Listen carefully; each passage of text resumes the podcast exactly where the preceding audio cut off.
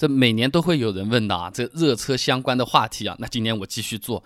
今年有个大特色，大家不纠结于热多久的问题，而是什么情况下需要热。呃，热车顾名思义是冷的车子要把它弄热，对吧？那么多冷才需要热车呢？那我们先从冬天讲起啊。热车它是一个通俗的讲法，那在实际的使用过程中，它其实主要是为了提高这个发动机的油温、水温，来减少发动机本身的磨损。那车子停的时间长又冷，那么这个机油啊，其实都是回流到这个发动机下面的油底壳当中的。机器里面本身的机油是不太多的，那么从下面的油底壳打到上面这个车子的话呢，基本上是需要五秒到十秒钟左右，这个根据不同的车型它有所不同啊。那这个是大家比较了解或者关心的一个问题，但其实热车不是只有这么一点点事情。我后面去查了一下，呃，不光是这个机油是需要温度的。发动机的冷却液，它也是需要达到一定的工作温度的啊，就是我们通常说的水温啊。那通常情况下啊，这个腐蚀发动机气缸的物质主要成分呢，是来自燃烧之后的废气，里面有个什么东西呢？硫氧化物啊、碳氧化物啊、氮氧化物啊，反正就各种化学物。那么去查了点资料，他有个实验，他说车子启动初期水温在八十到八十五度以下的时候呢。气缸温度是低于露点温度的，这个露呢就是水路的露。露点温度啊，呃，这个是什么意思呢？这个露点温度要给你解释一下啊，就是一定的这个气压下，空气中这个气态的这个水啊，凝结成水雾所需要的最低温度，哎，它就叫做露点温度。那和我们这个发动机有什么关系呢？那个汽油啊，它燃烧之后啊，那它不是有废气的嘛？那它这些氧化物，它会溶解在水雾中形成有机酸，它这个东西是对气缸壁是造成腐蚀的。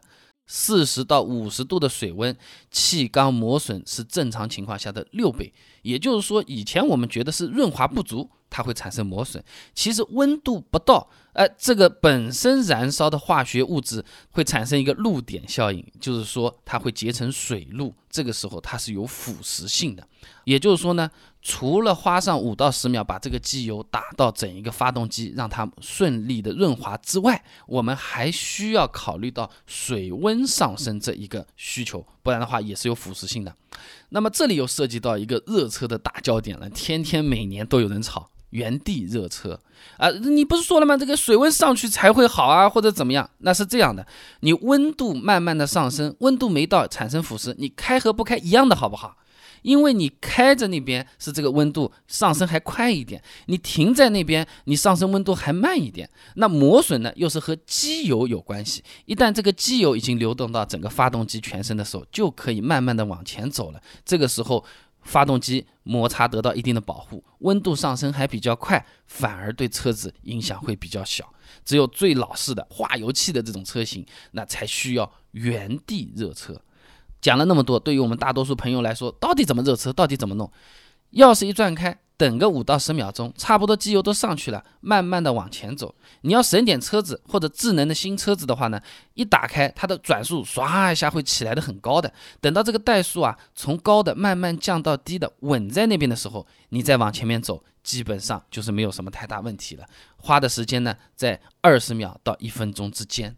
那这是我们最常见的热车方式了。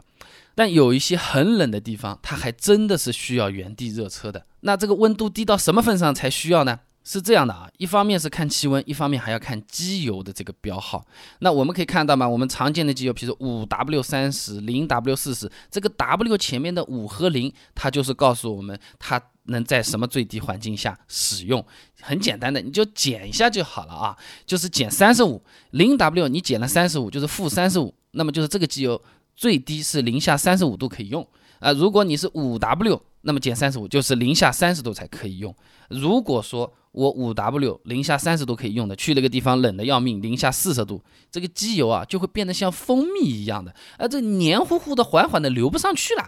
这个时候它就需要很长的时间才能达到发动机的各个部位。那好了，人家发动机已经在动了，这个磨损就特别厉害。